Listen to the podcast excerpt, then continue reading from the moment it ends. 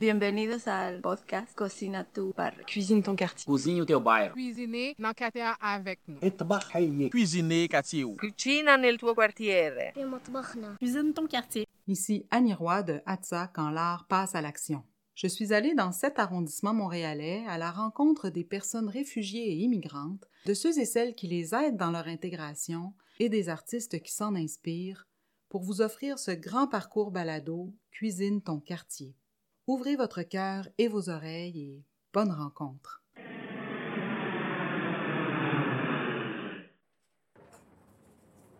Moi, mon nom de famille, c'est Wodarka. On n'est pas certain de mon origine. Euh, dans le fond, euh, ma grand-mère était roumaine, mon grand-père était polonais, mais il a possiblement changé de nom en immigrant au Canada. Moi, ça me fait un petit velours de travailler à l'œil parce que mon père est né sur la rue Barclay où on est situé. J'ai pu aller euh, visiter une fois le logement dans lequel euh, il a grandi dans ses premières années. Ça appartient maintenant à un slumlord. je, je suis invitée à aller là euh, quand même de temps en temps. Quand j'ai annoncé ça à mon père, il était tout excité. Bonjour, bienvenue dans le balado de Cuisine ton quartier. Je suis Sandy Wodarka, je suis organisatrice communautaire à l'œil de Côte-des-Neiges. On est un organisme qui vient en aide aux locataires du quartier. Je suis organisatrice communautaire à l'œil depuis deux ans. Mon travail, c'est principalement d'accueillir les locataires du quartier qui ont des problèmes, d'évaluer avec eux quel est leur problème, comment ça se traduit de manière juridique, leur expliquer euh, leur situation, leur expliquer les possibilités qu'ils ont euh, pour défendre leurs droits, les soutenir dans la défense de leurs droits. J'ai aussi une mission d'organisation communautaire, donc de regrouper les, locataires du quartier pour faire valoir leurs droits, pour faire avancer les revendications auprès des paliers municipaux et gouvernementaux. Et euh, j'ai aussi une mission euh, d'éducation populaire. Je vais dans les centres de francisation, je vais dans les organismes du quartier et je parle des droits des locataires.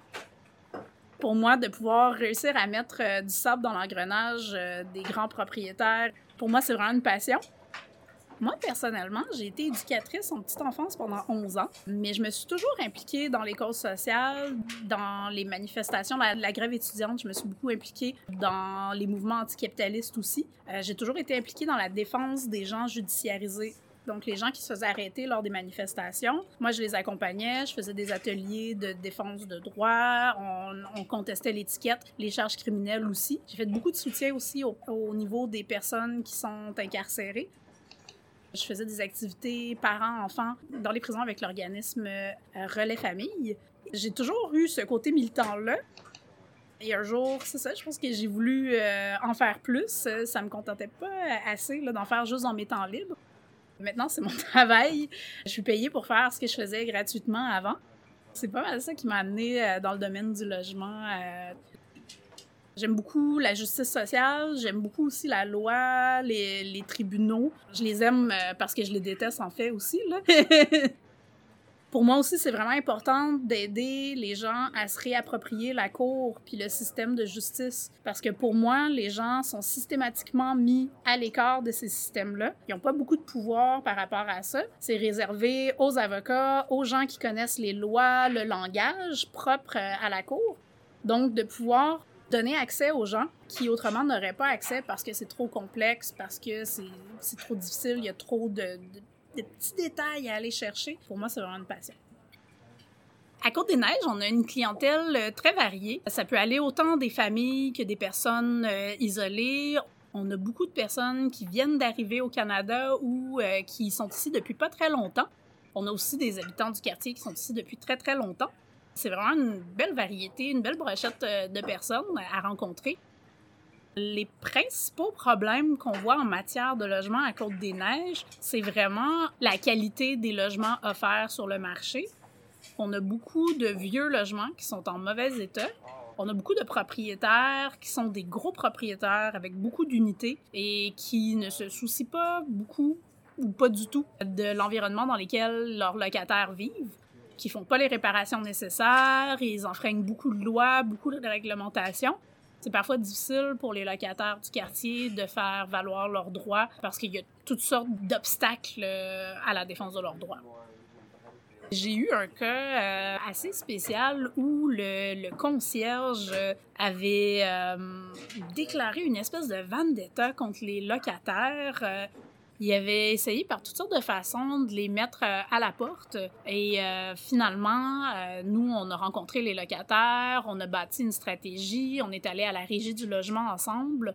Finalement, le propriétaire a perdu sa cause parce que lui, il voulait demander la résiliation du bail. Il a perdu. Les locataires ont pu rester dans cet immeuble-là et maintenant, la situation s'est vraiment améliorée. Donc, ils sont vraiment très contents.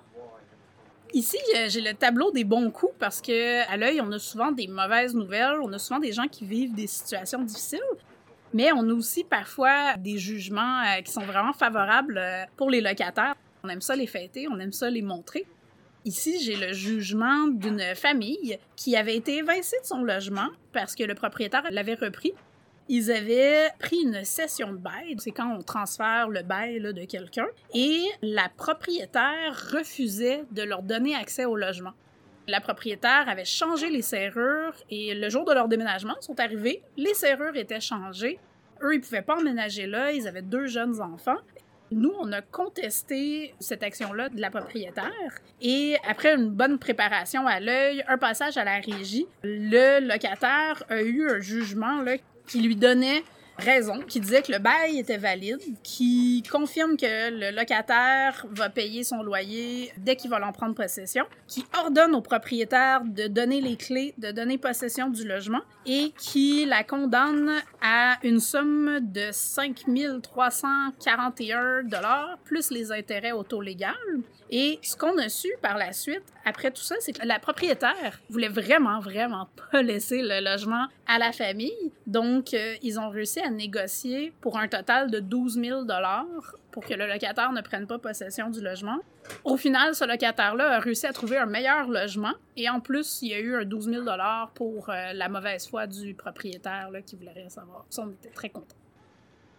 Notre but, c'est pas de juste aider individuellement les gens, c'est de parvenir à une défense collective des droits, de rassembler le quartier, de tisser des liens aussi, d'être partie prenante du quartier, pas juste là pour euh, aider quand il faut, mais aussi être là, être présent puis revendiquer euh, les droits en grand. Là. Parce qu'on le voit à l'unité, des fois, c'est pas. euh, on avait un logement, là, juste ici, là, un logement dans le sous-sol. On a eu une, famille qui est venue nous voir parce que le logement était vraiment dans des conditions totalement insalubres. Et euh, c'était tellement insalubre qu'on a réussi à convaincre la ville de Montréal de faire évacuer le logement. Deux, trois mois plus tard, le logement est encore reloué.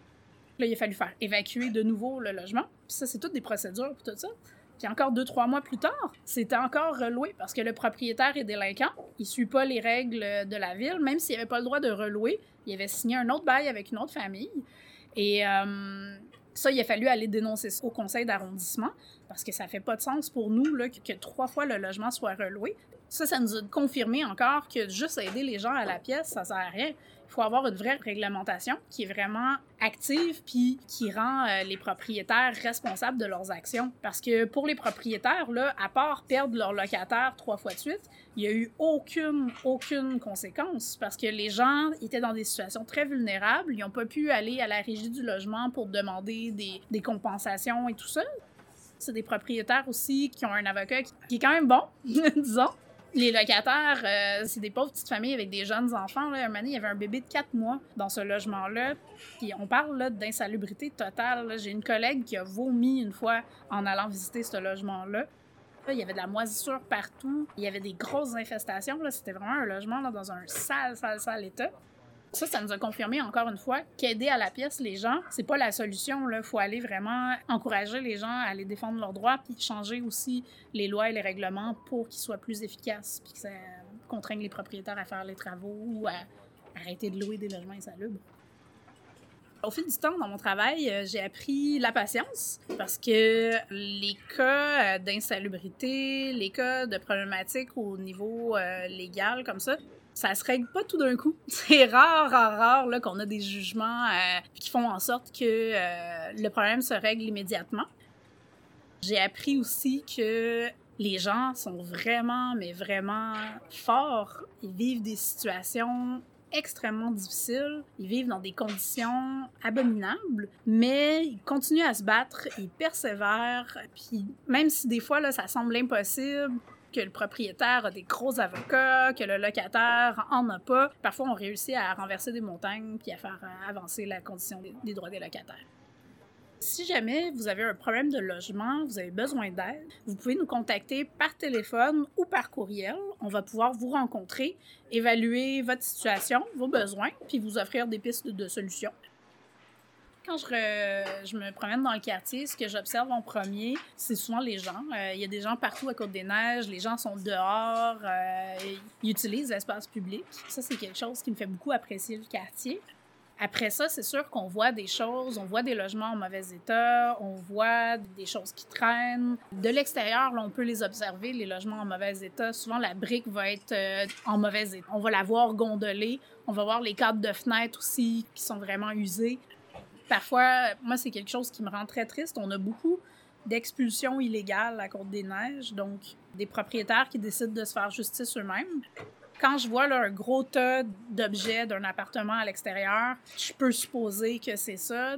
Pour moi, les, expulsions, qu'elles soient légales ou, ou illégales, parce qu'il y en a aussi beaucoup d'illégales euh, à Côte-des-Neiges, c'est toujours très violent. Il y a un huissier qui vient chez toi ou ton propriétaire qui sort tes choses. Ils font pas attention en sortant tes choses. Là. On garoche ça par les fenêtres des fois, on sort ça vite vite sur le trottoir.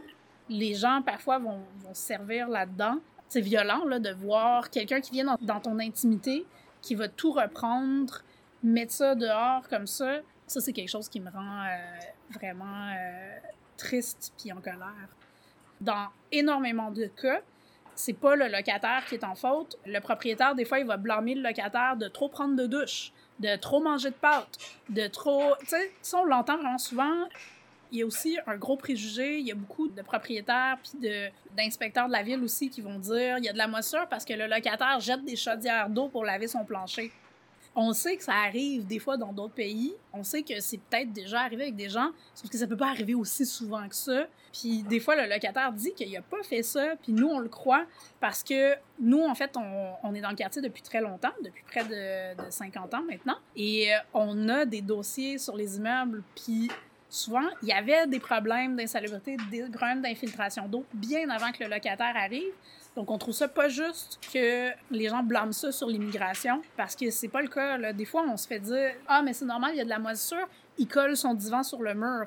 Je suis désolée, là, mais pas mal tout le monde colle son divan sur le mur, puis je suis certaine que si c'était une personne blanche qui était à la place du locataire et qui se ferait jamais répondre ça, c'est pour ça que des fois, on fait attention avec ça parce que c'est trop utilisé après ça pour euh, discriminer les gens, puis aussi pour pas défendre euh, les droits de ces gens-là.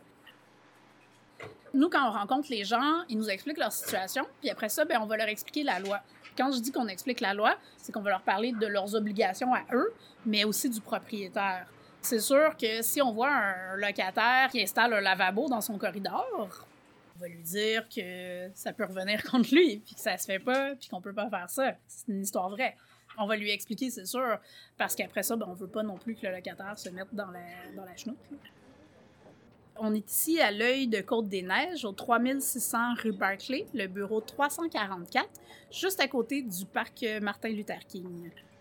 Si vous avez la cause du logement à cœur, vous pouvez encore là nous contacter. Vous pouvez devenir membre de l'œil, c'est gratuit. Ça va vous permettre de voter à nos assemblées générales, d'être tenu au courant de toutes nos activités, d'être invité à nos actions, manifestations, présence à l'hôtel de ville et tout ça. Et euh, ça nous permet de nous soutenir dans nos actions aussi auprès de nos bailleurs de fonds. Sinon, vous pouvez nous suivre aussi sur Facebook. On publie beaucoup tout ce qui est, qui est en lien avec l'actualité du logement et euh, on annonce aussi toutes nos activités. Mon espoir pour le quartier, c'est qu'on réussisse à améliorer les conditions d'habitation des locataires, qu'on réussisse à avoir euh, des logements qui sont salubres, sécuritaires et abordables, qu'on ait des logements sociaux aussi. On en a tellement besoin que les gens puissent s'approprier le quartier puis puissent rester dans le quartier. Qu'il n'y ait pas peur des propriétaires, qu'il n'y ait pas peur de se faire chasser d'un jour à l'autre comme ça. Que les gens se sentent bien dans leur quartier, qu'ils puissent se l'approprier puis qu'ils puissent rester dans le quartier. Ben, merci beaucoup de votre écoute. Euh, Je vous souhaite une bonne fin de balado, une bonne promenade dans le quartier. Si vous souhaitez nous rejoindre, vous pouvez nous contacter au 514 738 0101 ou bien vous pouvez nous chercher sur Facebook EICDN. Voilà. Merci beaucoup. Merci encore de votre écoute. J'espère vous retrouver tout au long du parcours balado. Je vous dis à la prochaine.